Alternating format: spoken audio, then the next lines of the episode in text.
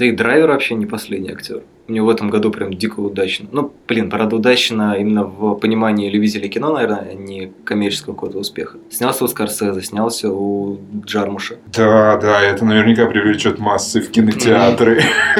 Мне кажется, это уж Татум привлечет скорее. Ну и тут Татум на самом деле такой, располневший такой прям человеческий Татум. Татум здорового человека, а не Татум танцора, как раньше.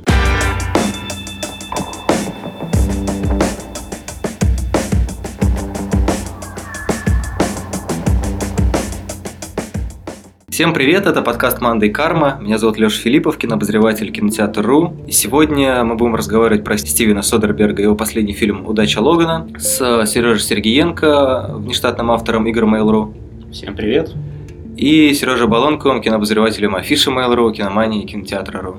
Привет.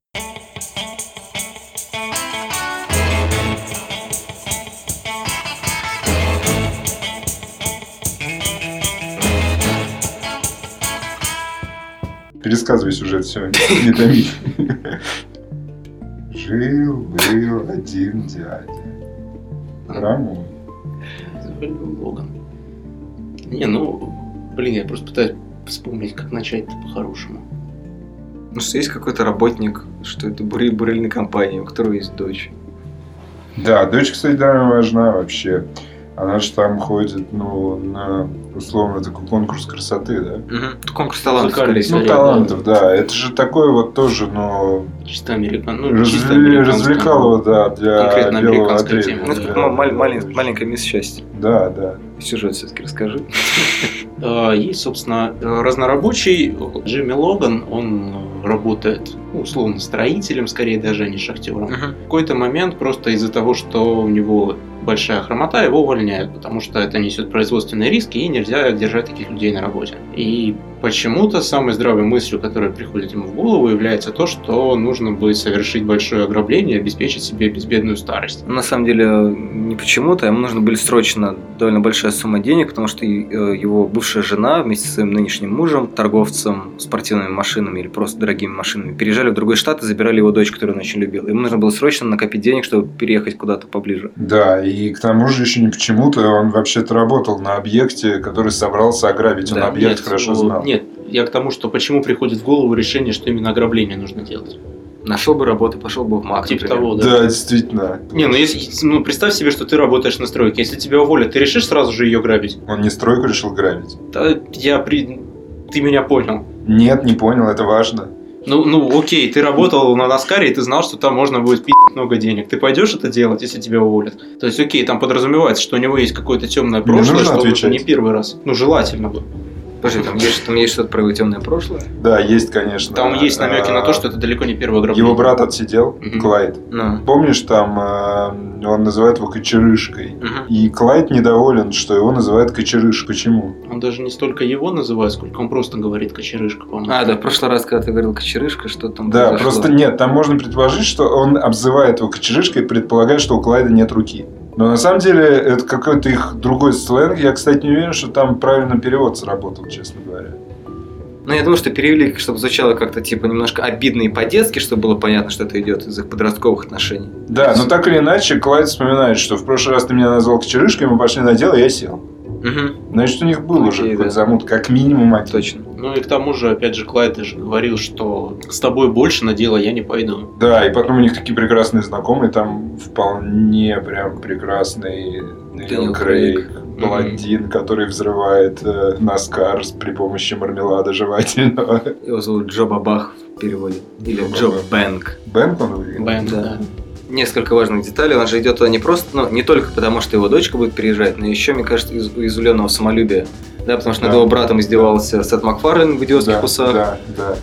А, ну и много, много причин. То есть он, ну, как бы понятно, что, да, какой образ у честных белых трудяг, да. Я, кстати, по-моему, White Trash все-таки немножко другое что называется. Почитай на английском рецензии про Логана, и Окей, вообще ладно. ты убедишься, что вполне себе это вот, ну, ну хорошо, я просто использовал слово «роднек», которое может быть близко. Реднеки чуть как раз, мне кажется. Реднеки – это вот два Ферм, этих чувака, которые да, да, ну, остаются без всего, и которые время предпочитают проводить, вылавливая из тазов обувь. Помните, зубами. Там не обувь, там Косыные, косыные копыта. Копыта? Да. А, я... Зачем я сюда пришел сегодня? Все, моя жизнь не будет прежней. Я думал, они кеды хоть вытаскивают оттуда. Так вот это, ну, как раз совсем идеализированный образ реднека, что они творят вообще... Идеализированный образ реднека. О, боже, мне это нравится. Обычно все еще хуже. Все наверняка поняли, о чем речь. Если кто-то это до сих пор слушает. Мне кажется, что сейчас у нас будет самый длинный пересказ фильма за всю историю подкаста вообще. Короче, чувак, которого уволили с работы, э, решает, что ему срочно нужны деньги, и чувака играет Ченнинг Татум и решает, что для этого он ограбит точку, на которой он, собственно, работал. На ограбление он зовет своего родного брата и родную сестру. Брат – это Адам Драйвер, а сестра – это внучка Элвиса Рерики. Плюс к ним присоединяется четвертый участник э, в исполнении Дэниела Крейга. Он должен все взорвать, а взорвать им нужно сейф, сейф с деньгами. Крейг, в свою очередь, требует, чтобы в ограблении принимали участие его братья, полнейшие два идеализированные реднеки. И вот, в общем, эта шоу собирается и проворачивает схему, которая напоминает э, по сложности, по комплексности примерно то, что мыши строили в котеле Апользе. Помните эти адовые механизмы, которые как-то там вообще щелкают, что-то делают, и в конце концов срабатывают. И вот их схема тоже срабатывает. Что, финал пересказать вообще как? Давай, Деньги они получают, э, но главный грабитель Джимми Логан, тот самый Татум, решает деньги вернуть, и только через 15 или 10 минут мы выясняем, что он вернул не все деньги, но ограбленной стране пофигу, поскольку сработала страховка. И, в общем, никто не в накладе, за исключением двух реднеков идеализированных, которым денег не досталось. Они и без денег слишком хороши, практически идеальны. Все, я все пересказал, мне кажется. Ну, в принципе, да, у нас будет два пересказа. Полтора, я бы сказал.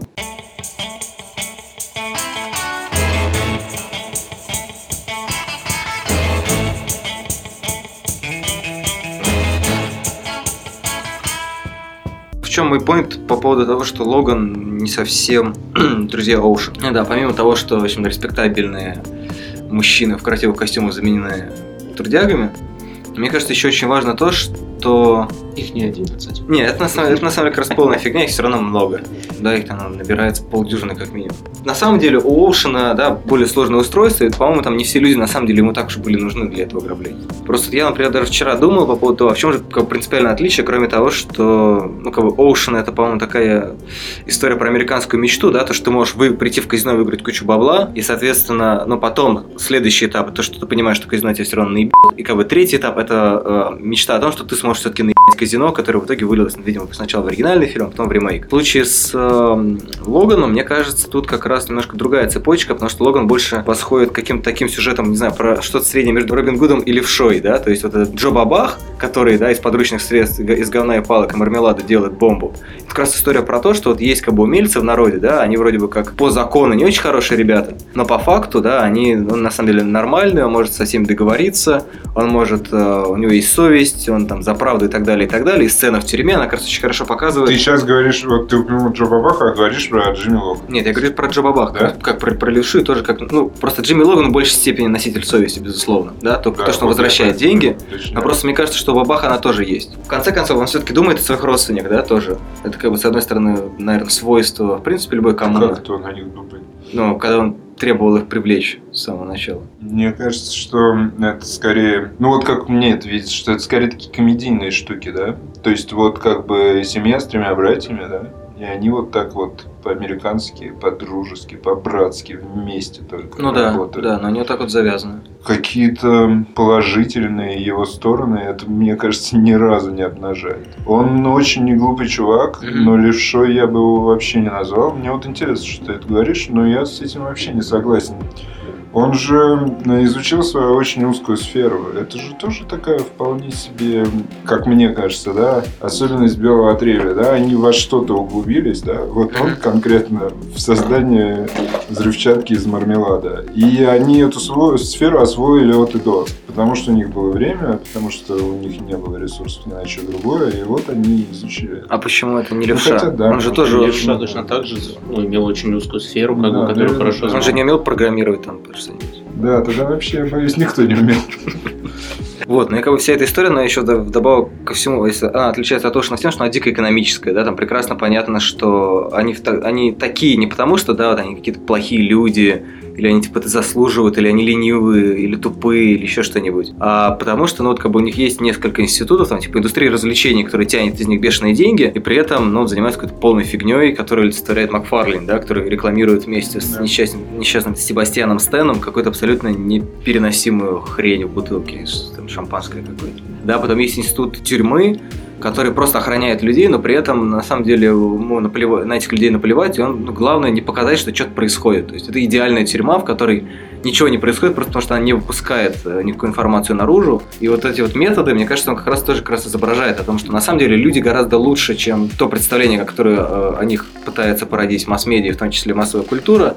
И я это связываю с тем, что, ну, как бы на волне, я сейчас произнесу эту фамилию э, президентства Трампа, очень много пошло на то, что, типа, вот рядовые американцы, такие вот, значит, нетолерантные и недальновидные падлы проголосовали за какого-то богатого дебила, и вот сейчас посмотрите, посмотрите, в какой мы стране окажемся. И американское телевидение вместе с американским американском кино заполняет абсолютно лубочные вещи, которые начинают просто с плакатами защищать права человека. В Логане моя любимая сцена это вот как раз когда происходит потасовка в тюрьме, и один из э, уголовников говорит э, афроамериканцу, типа, ну что, тебе еще не надоело быть черным? Мне кажется, что вот в этой реплике, ну, буквально критики расизма и ксенофобии гораздо больше, чем, не знаю, в фильме «Скрытые фигуры», который номинировался Слушай, на Оскар. ну это же прям даже в рамках э, фильма, это постановочная фраза, она используется человеком не для того, чтобы оскорбить другую сторону, а для того, чтобы этот искусственный конфликт спровоцировать. Да, безусловно. Там же это один из, ну, одна из шестеренок в этой вот сложной-сложной схеме схеме, которую проворачивают главные герои. Но при этом же он таким образом как раз, мне кажется, и показывает, что это реплика, которая, в общем-то, используется для провоцирования искусственного конфликта. То есть, как бы это искусственный конфликт внутри фильма, это искусственный конфликт внутри общества. То есть, вот он как да? бы про это, мне кажется, что внутри общества он искусственный, да, мне кажется, что внутри общества он вполне себе прям настоящий. Ну, настолько же абсурдно выглядит со стороны, по сути. То есть, это вот идеальная формулировка, мне кажется. Для кого как? Он,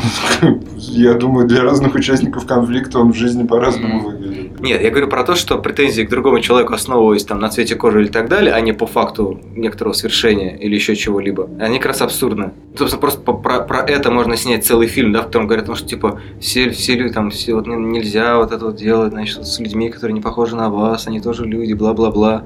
А можно как бы это обсмеять, чтобы это было началом какой-то э, игривой потасовки, просто было понятно, что это абсолютно идиотская фраза, которая произносится для, просто для того, чтобы начать драку. Мне кажется просто, что ну, в рамках фильма я тебя понял.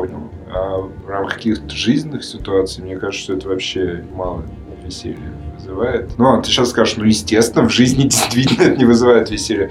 Я к тому, что, не знаю, мне не кажется, что это прямо вот в фильме какое-то отражение жизненных ситуаций, если честно. Скорее, видение Содерберга. Даже не видение Содерберга. Там же, помните, все заключенные, они вообще довольно хорошие люди ну так, нормальненькие, да? Ну, идеализированные. Просто, да, идеализированные заключенные. Им же вот просто, ну покажите новых этих, кого там, Игру престолов, да, серии, uh-huh. они требуют. Книжки, и они успокоят. Книжки требуют, да? А, точно, книжки. а Мартин не написал до сих пор книжки, да. И все, и они успокоятся. Это же вот, ну это что, тоже отражение чего-то, отражение чего? Мы можем, конечно, найти чего, да? Нас всех, которые стали заложниками телеканалов, Мартина. Джорджа Мартина и еще кого-то. И вот мы сидим в этом месте заключения, которое называется кресло перед телевизором. И ждем, ждем нового. Но не надо, мне кажется, такие проверки проводить. Не, я сейчас, я, я сейчас немножко не про это говорю. Ладно, просто сейчас забью на что, что там с Мартином. Просто э, довольно подробно, начиная с 2005 по-моему, года, Содерберг в своих фильмах работал с экономической составляющей американской жизни. То есть, начиная с фильма «Пузырь», довольно странная производственная драма, в которой героиня, которая играет непрофессиональная актриса, такая корпулентная, ее приятель, парень помоложе, который дует э, травку и живет с матерью, и еще девушка с ребенком, которые приходят к ним на производство, они делают младенцев на фабрике. Они делают, ну, пупсов. А-а-а. Они производят пупсов как, как игрушки, короче. И там постоянно что-то говорится об экономической ситуации, о взаимоотношениях э, работников и их начальства. А в итоге все это выруливает в, в убийство. И, ну, в общем, да, кажется, что вся эта экономическая подоплека, она там лишняя. Дальше он, например, работает с девушкой по вызову, где Саша Грей играет главную роль. И там, в общем, тоже это по большей степени история про экономический кризис в США. У него во многих фильмах экономический вопрос э, как раз отражает, да, некоторые действительно национальные пытаются через некоторые жанровые рамки осмыслить есть, что, что происходит, да, может быть, он не высказывается как-то да, широко о происходящем в обществе или что, но он все равно как так или иначе затрагивает вопрос, а как, а как эта ситуация влияет на людей, да, а как она вообще соотносится с жизнью, на что она похожа. В «Девушке по вызову» насколько я помню, довольно хорошо было показано, что вся эта индустрия, в общем-то, является отражением э, экономических отношений, да, где ну, чувство становится предметом торговли. Но торговля не в плане, да, вот этого британского восклицания, о боже, она спит с кем-то за деньги, а в том плане, что, в принципе, э, человек общается с тем, кто, кто ему выгоден. Очень прикольно это показано через ее бойфренда, который все время пытается с кем-то встретиться, договориться, наладить отношения. То есть, фактически, это как такая же торговля самим собой, торговля другими и так далее, и так далее. Все это довольно неплохо на каких-то конкретных экономических ситуациях описывают. И, соответственно, вот в нынешнем фильме мне тоже кажется, что история про экономику, она, ну, как бы не случайно там всплывает. То есть не просто так Содерберг как бы обыгрывает эту историю с тем, что большая корпорация решает, что хромой а, работник, который у них давно может вдруг пострадать, им придется ему платить. А, и вот эта вот тема с тем, что но при этом легко от, отстегивают деньги ну, дурацкому предприятию, где люди ездят на машинках по кругу. Причем просто, просто даже не считая деньги. Сколько у вас там могло пропасть? А, окей, вот он, эта сумма. То есть экономическая составляющая, она довольно важная. Может быть, она не совсем... Ты, кстати, мне кажется, не очень правильно ну, описываешь ситуацию с страховкой. А, как там происходит? Ну, смотри, гасит страховая компания. Угу. Компании, ну, вот, которая, собственно, к гонкам имеет отношение, ей вообще пофигу реально, потому что страховая погасила, понимаешь? Ну, да. То есть, им не пофигу, сколько денег потеряно, ну, важнее, сколько они получили от страховой. Ну, я, про, я, про это, я про это говорю, что как раз они все равно получают э, ну, сумму денег, которая, скорее всего, еще и превосходит их потери. Ну, или как минимум равна им. Да, то есть как для одного человека... Убытков там нет. Да, то есть пока для одного человека те доллары, которые он получал за смену, это, ну, прям важная часть жизни, да, для них это просто такой хитрейший план, который был провернут при огромном количестве людей. В итоге им не стоило ничего. Многоходовочка. Ну да, так тоже хороший. Хорошее описание. Да, и в плане экономики я согласен с тобой полностью. Это, конечно, ну, важные все элементы фильма.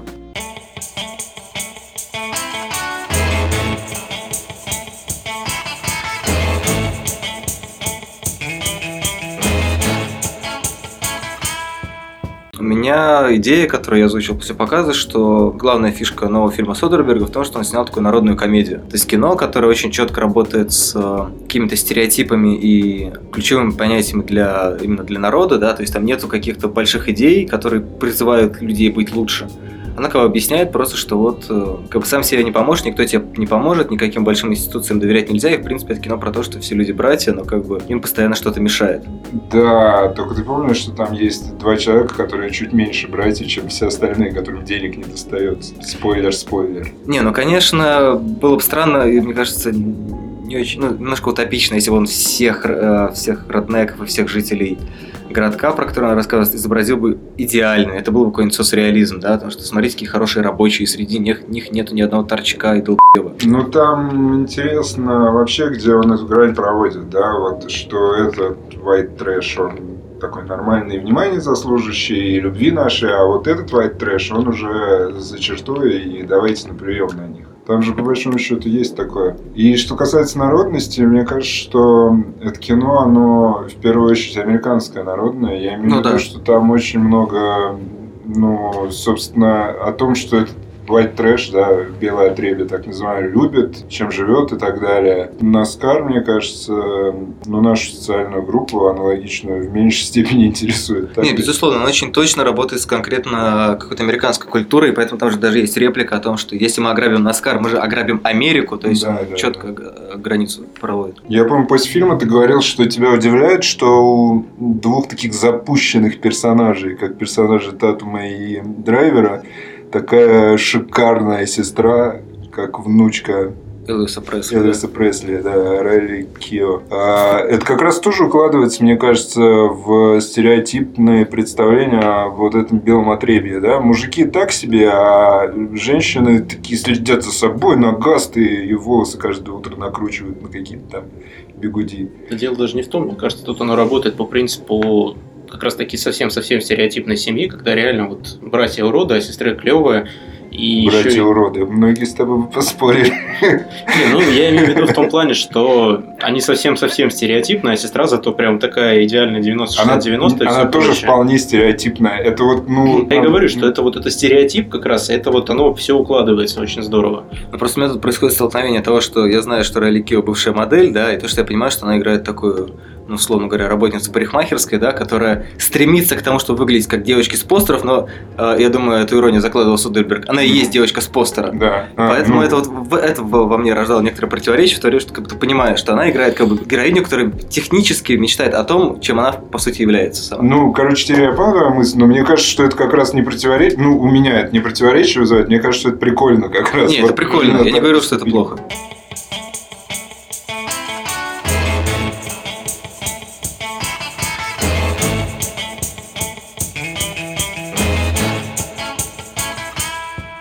Да, кстати, вот я о чем думал, что э, фильм же называется Логан Лаки, да? Uh-huh, uh-huh. Мне кажется, что корректнее было бы перевести удачу Логанов все-таки. Я об этом тоже uh-huh. думал, но в оригинале все-таки Логан в единственном числе тоже.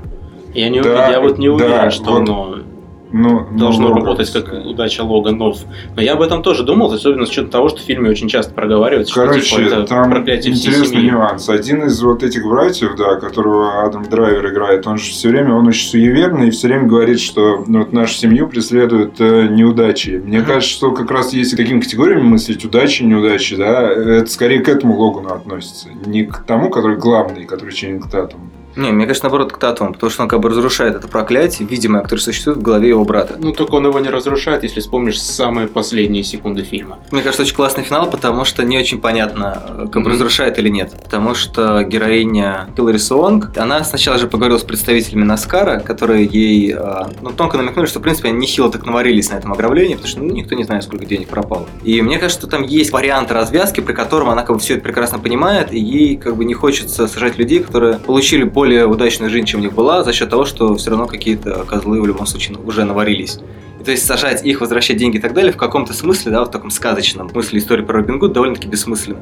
Короче, раз мы вообще так жестко спойлерим, у меня было вообще ощущение, что она, может быть, планирует в эту тусу вписаться. Да, да, да, по да. взгляду у нее есть такое. Может быть, будет сиквел «Неудача Логана». Там, так где... э, какие-то же разговоры даже были уже о сиквеле, тем более учитывая, сколько сиквелов последовало за 11 друзьями Оушена, mm-hmm. и еще один, я так понимаю, готовится. Да, 8 а, подруг Оушена. Подруг? Подруг, да. О. Вчера прочитал, блин, до сих пор в шоке сижу.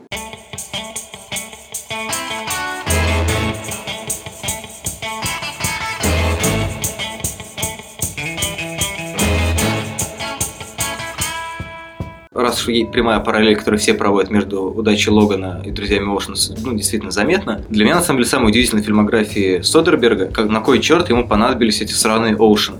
Это одно из самых скучных, на мой взгляд, э, вещей, которые были в его фильмографии. Не, ну как бы деньги деньгами, но в принципе чувак мог по-другому влиться во всю эту историю, потому что когда он дебютировал, и после этого он был прям на расхват. Его очень хотели. То есть я так понимаю, что все-таки он в какой-то степени сам выбрал... В смысле, тот... что ты имеешь в виду, когда он дебютировал? «Друзья Ошин» какого года? 2001. 2001. Он дебютировал в 89-м с «Сексом, ложью и видео».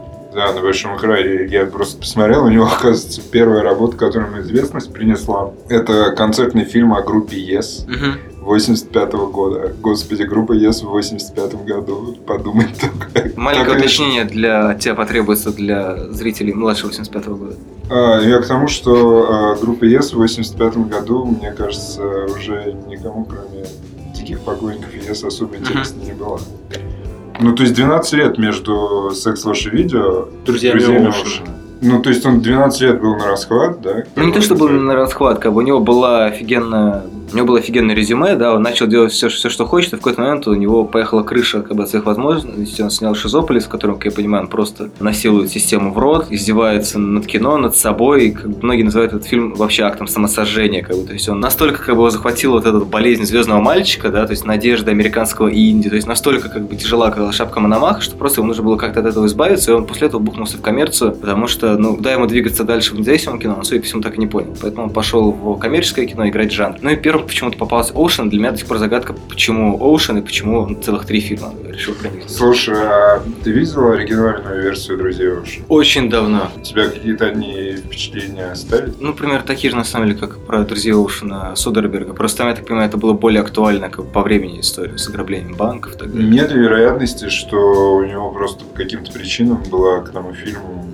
трогательная любовь. Вполне возможно, просто, ну как, как мы знаем Содерберга сейчас? То есть мы знаем его как человек, который любит работать с жанрами и что-то в них такое интересное привносить. И вот в Оушенах просто он минимум чего-то принес. Он просто аккуратно, с хорошими актерами, ну, насколько я вспоминаю оригинал, насколько я помню фильм «11 друзей Оушена», просто довольно миленько все это переснял. То есть, учитывая, да, все, что было до этого, насколько он жестко в том числе относился и к самому себе, и как он в, в том же Логане осмысляет похожие тропы. Просто она реально как бы убивается тем, что он, да, он слишком, слишком чувствителен по отношению к этой истории, да, и может быть действительно это какая-то его может, детская пиетет, любовь, да, может быть вот пиетет, но мне просто странно, да, для человека, у которого нет пиетета, и который любит молотком просто расфигачивать все, что ему попадается под руку, что он вдруг вот именно эта история в его фильмографии выглядит такой святыней.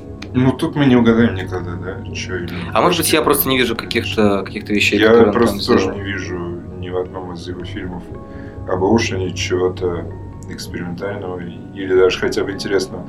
Про коммерческий успех ты же сказал, да, это оказался его самым успешным фильмом, до сих пор является. 450 миллионов ни один больше столько не собрал. Ну, мировые сборы. А Логан сейчас насколько идет, ты не смотрел? Не знаю, не посмотрел.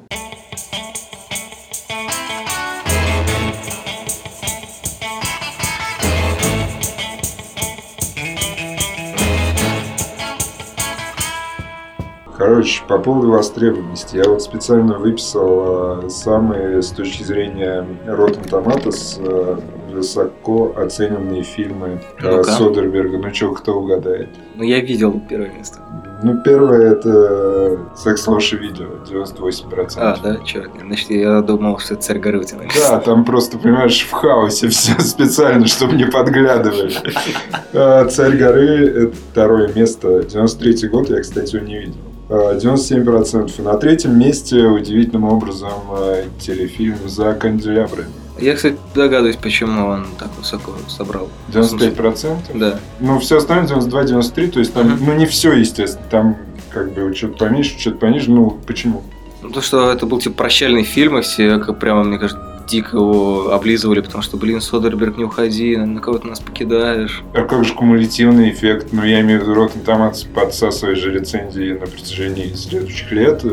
Вот этот эффект он должен был спасть за а понимаешь, за, за следующее время, пока Содерберг был в отпуске, он снял, по-моему, абсолютно величайший сериал «Больница Никербокер». И, в принципе, люди, которые после него идут смотреть любой другой фильм Содерберга, вполне возможно, что у них как бы настолько, настолько на, они начинают просто с трепетом воспринимать все, что он делает. Ну, я, я бы не удивился, если такой эффект на кого-то был оказан. Mm-hmm. То есть они думают, блин, этот чувак сделал «Больницу Никербокер». Просто сериал, который раз, разорвал, по-моему, все в каком-то 15 году вторым сезоном, когда ну, просто человек там какие-то невероятные вещи делал. Ну, не знаю, может быть, сейчас вот Линч его переплюнул, еще какие-то вещи, но все равно как бы он в какой-то своей нише, да, именно нише драматической, чисто технической, да, как, как он там совсем, совсем работает, он какую-то бешеную планку поднял. Может быть, еще это повлияло. Ладно, хорошо, а у меня такой вопрос. А ну, у тебя как вообще вот такая выборка Rotten Tomatoes? Она тебе близка хоть как, как главному из нас троих поклоннику Содерберга. Я на самом деле дико задумался, потому что, ну, с одной стороны, я дико симпатизирую Содербергу, да, потому что такой лысый интеллектуал в очках, человек, который все делает не просто так, который любит работать один, то есть, да, он там часто пишет сценарии под псевдонимами, операторская работа, по-моему, практически во всех его фильмах это все на нем. Что он там он монтирует сам почти он же, всегда. по-моему, начинал как монтажер, да, я не путаю. Ну, как-то он так начинал, у него вот эта привычка делать все само, она сохранилась, то есть он поэтому очень быстро работает, потому что он все делает сам, в течение года он может снимать по фильму спокойно. Да, при том, что, в общем-то, фильм приличного уровня. Томми Вайсо нормального человека. В идеале нормального человека.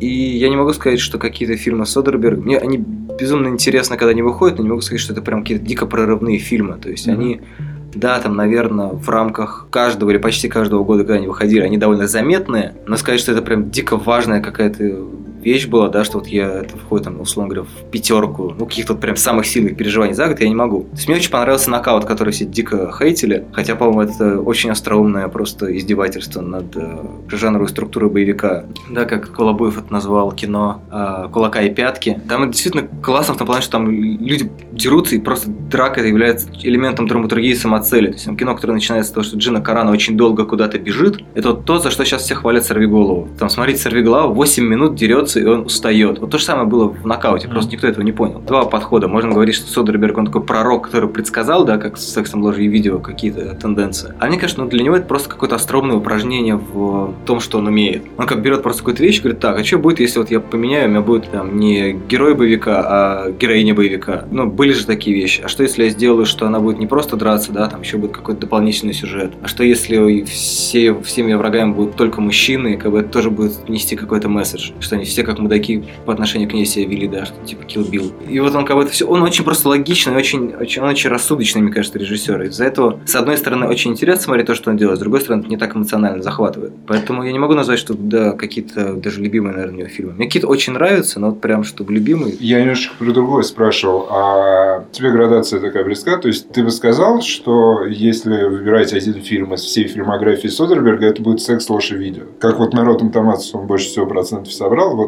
у тебя в голове он собирает больше всего процентов или нет? Пожалуй, нет. Ну, то есть это, наверное, действительно самый важный его фильм. Не в плане да, того, что там каких-то заслуг или еще чего-то, а действительно в том, что он показал про американскую жизнь и про то, что можно делать с кино.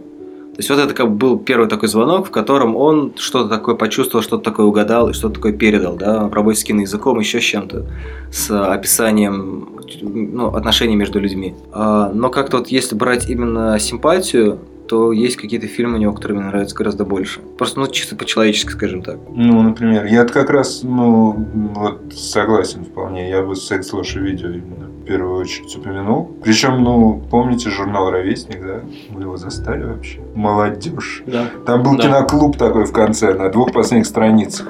И там э, публиковали такие маленькие рецензии на фильмы. И вот я прочитал там про секс ложь видео, решил, что надо посмотреть. Угу. Потом я его увидел где-то там на видеокассете. В общем, я телек смотрел, я помню. И я был очень впечатлен, при том, что, ну, надо понимать, мне было 16 лет там или типа того. Я вообще ни про киноязык не думал, ни про что вообще. Меня просто сама история, вот эти люди как впечатлили.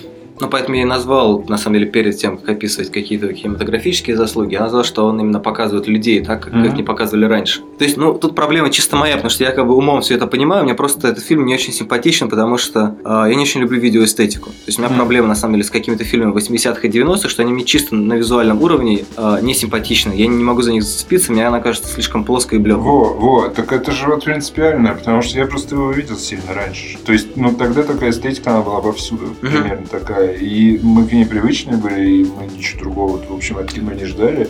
Ну, вот я только за историю зацепился.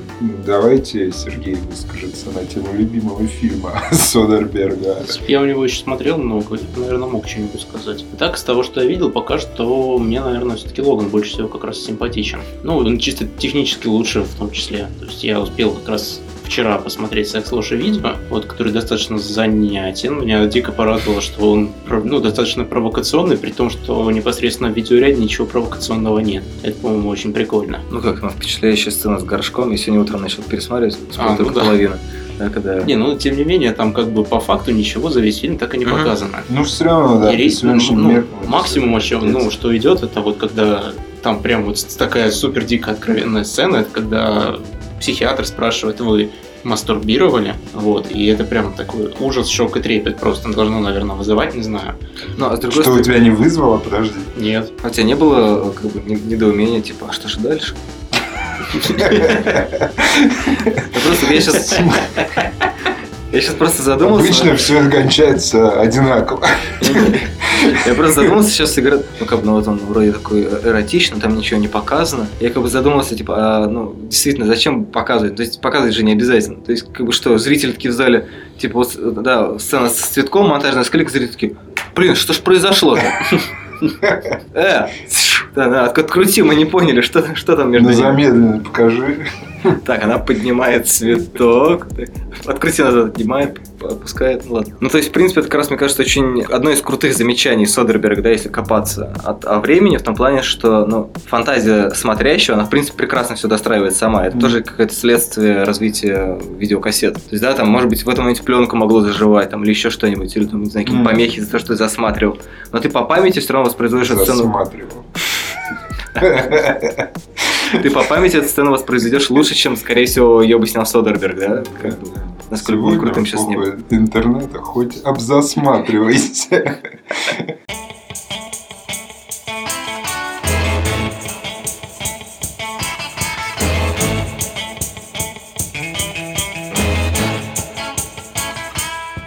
Слушайте, у меня есть еще один фильм нелюбимый. Вообще или у Содерберга? Содерберга. Нелюбимых у меня вообще много.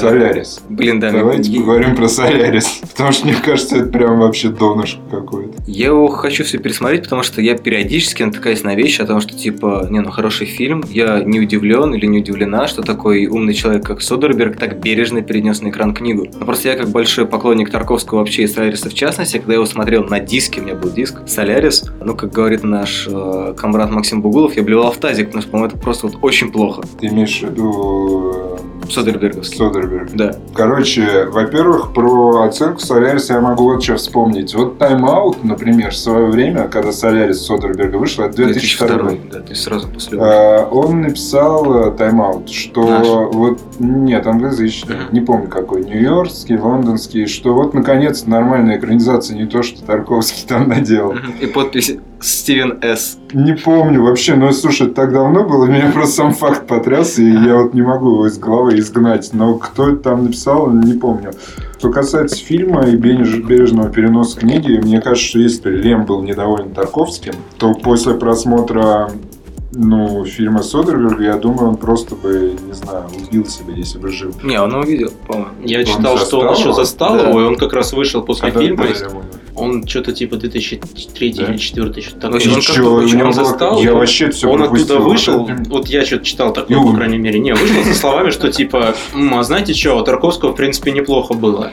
Там же, мне кажется, идея э, Лема искажена просто до нельзя вообще. Вот тут я хотел бы, чтобы ты рассказал подробнее, потому что я в упор не помню этот фильм, я только помню заставку mm-hmm. в виде какой-то горящей синей планеты, которая долгое время у меня была заставка на телевизоре. Каким-то образом можно было делать ее с видока, проецировать какой-нибудь mm-hmm. кадр сохранять его как, э, ну, как это заставку. ничего кадр такой. Да. И помню лицо Клуни, и все. И помню, что мне казалось, что это просто какое-то непотребство жуткое. И я бо... и потом, когда я уже начал немножко вкатывать Содерберга, я не мог понять, как он как бы снял это. Я помню еще жопу Клуни. Мне кажется, она для многих стала заманухой такой, ради которой пошли на этот фильм. Поэтому Короче, идея проблема в чем? Что гости не могут существовать без своих вот ну, этих приглашающих mm-hmm. сторон. А у Содерберга она абсолютно искажена, потому что мы выясняем, что, оказывается, один гость пришел, а принимающая сторона была агрессивна от испуга, и гость в результате своего создателя случайно замочил. Притом гость был полным двойником создателя этого, да? не океана, а вот ну, человека, астронавта, да?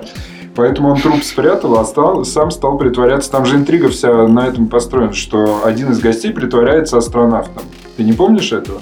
Я вообще вытеснил. Это же вообще, ну, как бы я бы хотел, чтобы мне это как-то вытеснилось из головы. Это какая-то дичь. Это полностью вообще противоречит тому, о чем Лем писал, угу. как мне кажется. Содерберг, если мы будем опять в системе координат Лема действовать, да, Содерберг предполагает, что этот астронавт испытывал наибольшую вину перед самим собой, или категория вины э, у Содерберга вообще отметена и не важна, и я не знаю, может быть, мы зря так много о говорим, просто при том, что я больше всего у Содерберга люблю секс, ложь и видео, наверное, наибольшее впечатление на меня произвел Солярис. Просто впечатление негативное. То есть это прям вообще дичь. А концовку ты не помнишь? Я говорю, я помню буквально два кадра почему-то. Там э, э, Наташа Мак, Мак Элхолм. Господи, ну и фамилия придумаешь. Которая играет Харри, но ее там по-другому зовут. Mm-hmm. А, она режет огурцы какие-то или кабачки на кухне. И Джордж Клуни, который только что на космической станции упал в океан Соляриса, вдруг оказывается на кухне. И он ее спрашивает, он задает ей какой-то вопрос, ну, типа, «А это жизнь там, или это на самом деле? Или, или а мы умерли? А, да, да, Она смотрит на него с полуулыбкой, продолжая нарезать огурец и говорит, А разве это имеет значение? Блин, что, сука? Ну, как бы это кино о том, что ты найдешь свое счастье на кухне с женщиной, нарезающей кабачок. И уже не важно вообще на самом деле это или нет. Просто это счастье. Живи с этим.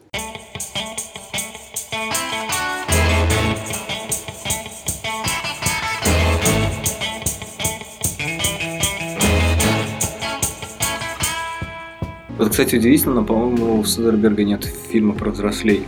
Либо, может быть, я не видел. Почему удивительно? Потому что практически у каждого режиссера из когорт американского инди такой фильм есть. И даже у многих половина фильмографии этому посвящена. То есть, в принципе, история становления, да, она как так или иначе без конца присутствует, и даже секс, ложь, видео, это, в общем-то, история про самоосознание через сексуальность. Но при этом он никогда не трогал детство, при том, что, ну, казалось бы, да, там, он поработал с жанром биографии, сняв два фильма про Че Гевару, поработал с, э, там, не знаю, боев... Э, да, боевиком про месть снял «Англичанина», поработал с, э, с фильмом «Катастрофа» и снял «Заражение». Mm-hmm. То есть, в принципе, режиссер, который, да, там, до, до начала 2000-х работал таким городским сумасшедшим и снимал какое-то дешевое инди, в котором происходило чаще всего непонятно что, ну, после секса, лжи и видео. А а в 2000-е он продался и начал делать то же самое с коммерческим кино. То есть, не знаю, например, Волобуев в основном продвинул формулировку о том, что Содерберг разбирает жанр и собирает их обратно, которую потом, в частности, в, по-моему, неплохой статье на сеансе продвигает Анна Сотникова. Но, на мой взгляд, фишка в том, что на самом деле все немножко проще. Содерберг ничего не разбирает. Он просто берет и привносит в каждый фильм а, некоторые очевидные вопросы, которые пора бы этому жанру задать, да, за давностью лет. Не знаю, в том же «Англичанине» а, история мести мне очень нравится, как она рассказывается, потому что ну, как происходит обычная история мести? Это какой-то очень мрачный мужик, насупленный, чью драму мы либо не знаем, либо узнаем в финальном монологе. Идет мстить, мочит всех, и в конце перестрелка. А тут как бы все выворачивается наизнанку, оказывается, что его драма, она ведет за собой все остальное. И перестрелок там как раз гораздо меньше. То есть как бы перестрелки, его драма и флешбеки занимают то место, которое обычно занимает боевка. В этом же фильме он проговаривает свою, свою формулу, когда два персонажа каких-то гопника, которые убивают за деньги, оказываются на съемочной площадке, они рассуждают о том, почему Голливуд не снимает про обычных людей. Типа, я бы хотел посмотреть фильм про толстяка, или про старика, или там про беременную женщину. И вот они все это обшучивают, и в принципе это тут, мне кажется, абсолютное обнажение приема происходит, потому что так Содерберг работает. Он берет фильм и говорит, а почему у меня тут не будет боевика там, с Джиной Карана, да, или почему бы мне не снять фильм про девушку, которая зарабатывает эскортом, и при этом что, рассуждает об этом не о нравах, а о экономической ситуации, которая в том числе вынуждает так работать, да, и общество, которое устроено таким лицемерным образом. То есть он ну, довольно очевидный фокус выкидывает из раза в раз. Когда ты это произносишь, это выглядит, звучит гораздо очевиднее, чем это выглядит у Содерберга. Вот что я хочу сказать. Да, ну, собственно, для режиссера, у которого, ну, нет ничего святого, да, он может разобрать, ну, кроме «Друзья Ушина», э, который может разобрать все на свете, очень... И то мы не уверены. Мы предположили, Да, но мы предполагаем, что она его очень любит. Э, мне кажется, ну, странно, он должен был добраться до детства и как-нибудь все-таки потрепать по щеке институт семьи, да, там, институт школы, взросления, еще чего-нибудь. То есть, мне кажется, это настолько просится, я понимаю, что там просто забаррикадировался уже Ричард, Ричард Линклейтер, который без конца снимает про подростков вот и так далее и Сториберг, видимо, боится, знаешь, это как... Ну, потому что Линклейтер, он, конечно, тихий, и, как его называют, философ Ленин, но он на самом деле как росомаха. То есть, если его выгнать из норы, просто пиздец, видимо. Он разорвет Содерберга на тысячу маленьких Содерберг. Но для меня загадка, почему он этого не делает, потому что ну, это делали практически все. Я не знаю, может... Может, напишем открытое письмо? Дождемся когда-нибудь 14 друзей детства Оушена. Том и Джерри в детстве.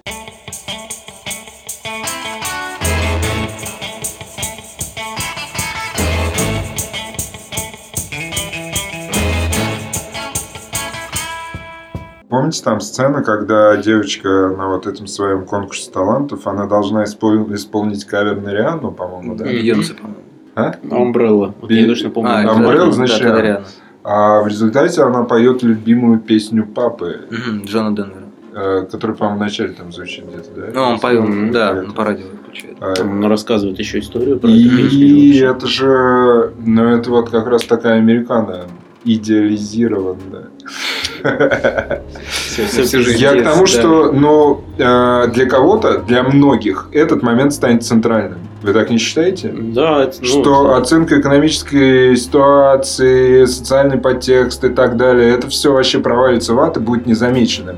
А для многих именно вот эта сцена, когда, то есть, ну вот они единение испытывают из-за того, что они там про любимый штат поют mm-hmm. или про что.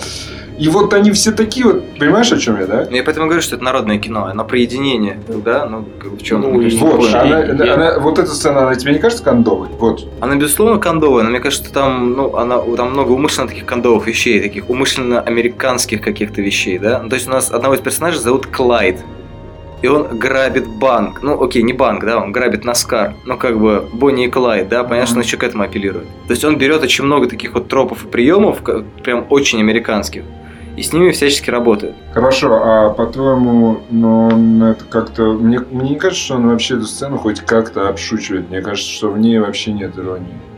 Он искренне это все, как ты думаешь? Или... Вообще, мне показалось, что довольно искренним было. Мне тоже кажется, мне тоже да, да, там много каких-то искренних вещей. В этом смысле это не то же самое, что происходит в финале фильма Горько. Ну, то есть все отморозки, но давайте обнимемся под Лепса, нет? Мне просто кажется, что в итоге в лого они просто как таковых отморозков-то прям не показали.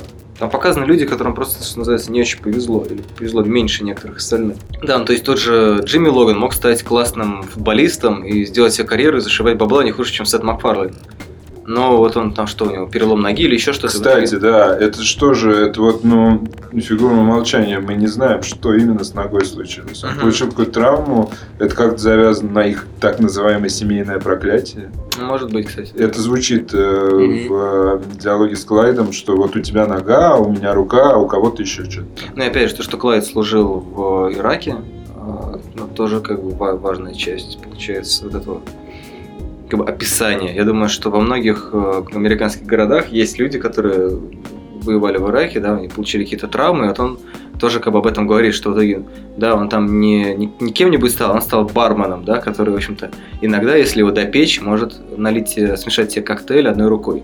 ну, не самая, наверное, благоприятная функция для человека, который там, не знаю, как он, как он считал, отдает долг стране, да, это что ему, там, не знаю, везде пили дифирамбы, потом фигак, ты в каком-то задрипанном баре, значит, наливаешь какому-то усатому мудаку пойло. Ну и, соответственно, действительно, вот все, все, что происходит в фильме, это такая реакция, ну, это возвращение уважения себе. Ну, окей. Ну, я понимаю, конечно, что песня, которую они выбирают, это не Лепс все-таки.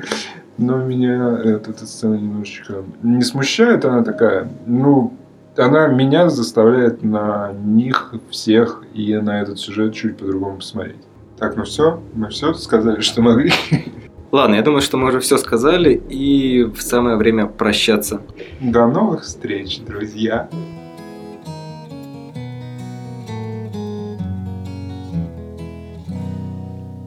When I find myself in times of trouble, Mother Mary comes to me speaking words of wisdom, let it be. In my hours of darkness, she is standing right in front of me, speaking words of wisdom, let it be. Let it be, let it be, let it be, let it be. Whisper words of wisdom, let it be.